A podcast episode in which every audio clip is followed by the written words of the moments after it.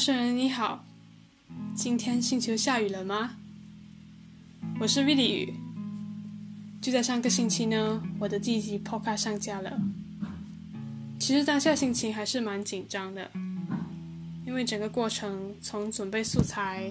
录音、调节、设计，到填写表格，然后等待各个平台上架，大概也用了这么三四天吧。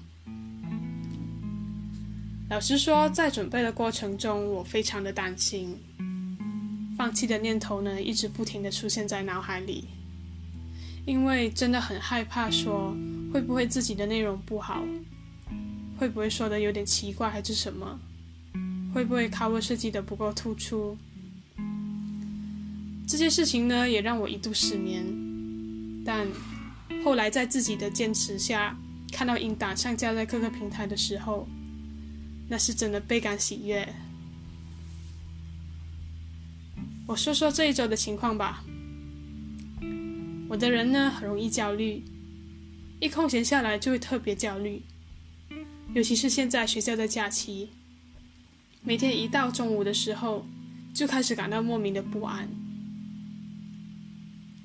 我都在想什么呢？会开始想关于 podcast 和学业的事情。也会害怕说下期的 podcast 内容不够还是什么，总之就是心情十分的忐忑，难以平静下来。在 podcast 上架后，身边的朋友听了也给了很多的反馈，大多都是鼓励的话语，瞬间让我感到十分的满足。而这份满足呢，我想就是大家所说的那份成就感吧。让我觉得做的这一切都是值得的，所以真的很感激大家对我的支持，才好让我焦虑不安的心情暂且平静下来。而这一周，我都尽量把注意力集中在自己的身上，不停的对自身的问题进行反思、分析和梳理。我发现啊，我的焦虑大部分来源于对未来和未知的恐惧，这不禁让我想。是什么塑造了我的人生呢？最近我在阅读刘同的《一个人就一个人》这本书，就有提到这样的一个问题，那就是我到底是要靠别人才能拥有更好的人生，还是靠自己呢？书中也说啊，提出问题的人大多都是不自信的。其实我非常认同，因为当我在分析自己的焦虑理由时候。我才恍然大悟啊，原来一切的焦虑都来自于自己非常不自信的核心信念，core belief，那就是 I am not good enough，我不够好。而因为秉持着这样的信念呢，加上外界和个人经历的缘故，不停的一次又一次的证明了这个信念是正确的。所以这种负面，呃，也不是说负面，就是不太好。消极的想法，才会变成一种阻碍着我的核心信念。嗯，我不知道正在收听的你是否也有类似的情况。如果有的话，我希望这期的音档能帮助你加强对自己的认知，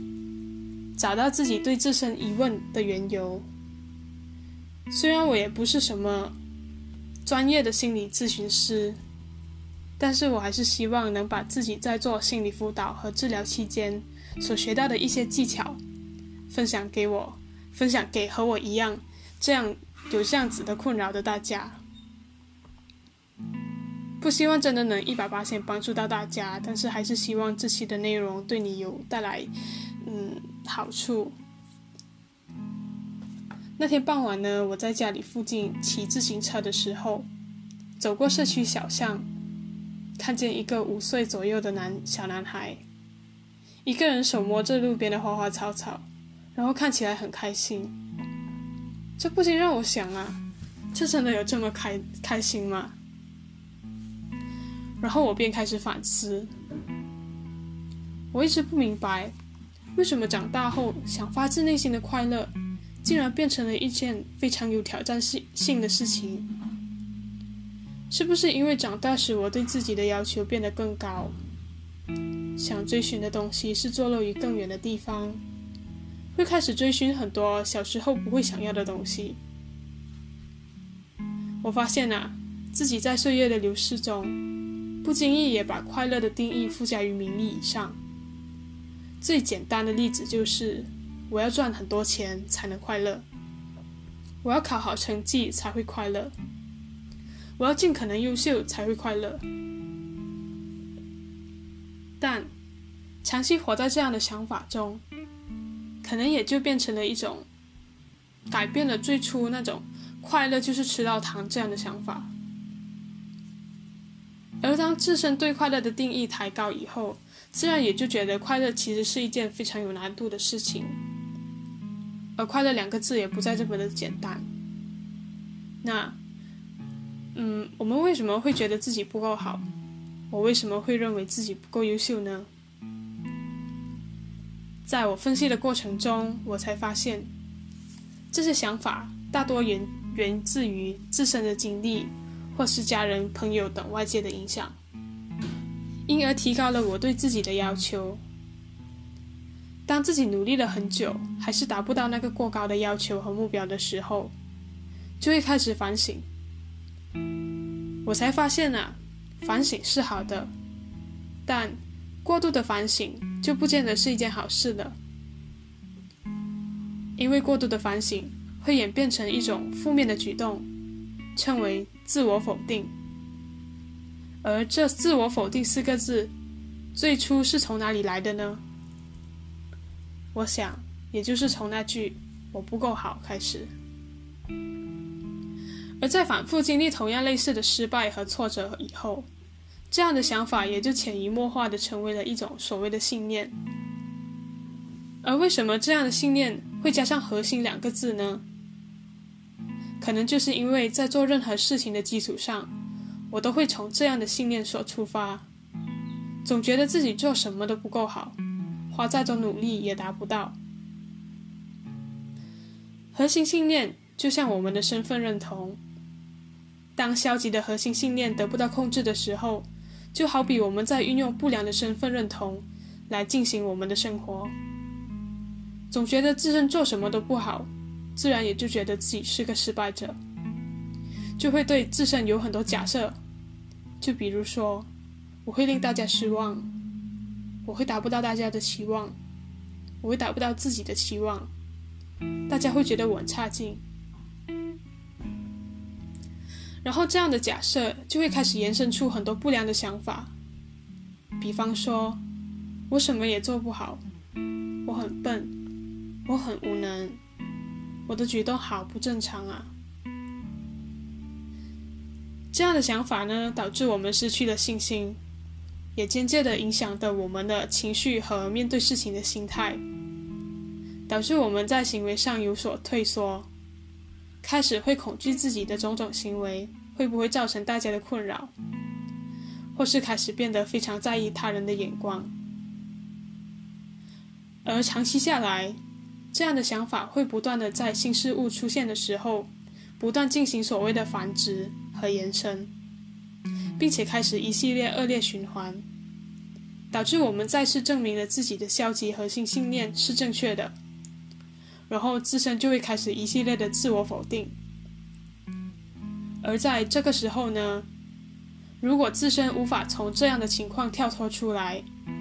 可能就会对生活带来非常恶劣的影响，就可能做什么事情都倍感压力。但是注意哦，这时候的压力不但不会成为动力，反而会让自己做什么都力不从心，身心疲劳。甚至到后期，心情变得非常的压抑，做什么事情都感觉不对，我们便开始了无止境的焦虑和失望。说真的，目前呢，我本身还在寻找这有效的方案来解决消极的核心信念。而对我而言，暂时能停止焦虑和不安的心境，最有效的方式，对我而言，大概就是把自己的焦虑缘由找出来。要知道啊，这一切其实都是来自于过多的假设性想法，而这些想法之所以称为假设性想法，是因为它们都是不真实的，都是我们通过经历假设创造出来的，并不能把它们当作真理来看待。我个人认为，知道焦虑的缘由是非常重要啊。这样的思维模式相对而言会比较有效的制止这焦虑的感觉。我本身呢就很容易处于想太多的情况中，总是会不停的去想还没发生的事情，然后将未来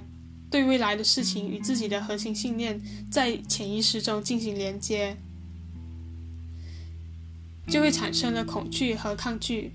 以至于后期的。担心和焦虑。其实啊，这个世界呢，从来不缺乏批评，不缺少伤心，不缺失望，也不缺心碎，就是缺少了快乐。而我能做的呢，而是尽可能放下自己焦虑不安的心境，并且降低自己对自身的要求。凡事一步一步来。烦躁的时候，多去散散步，骑自行车。迷茫的时候，就拿出纸和笔，开始分析自己的烦恼。之前在网络上也看到一句话，那就是：你的压力来源于无法自律，只是假装努力，现状跟不上内心的欲望，所以你焦虑甚至恐慌。希望拥有同样困扰的你，能跳脱出烦躁的情绪。找到种种阻碍着自己的假设性想法，并且分析出那个打扰着自己的消极核心信念，重新认识自己的内心世界，这样也许会对你的现状有所帮助哦。最后，感谢你收听这一期的 Podcast，我以真诚的心祝福你，愿你拥有美好的一天。谢谢你，陌生人。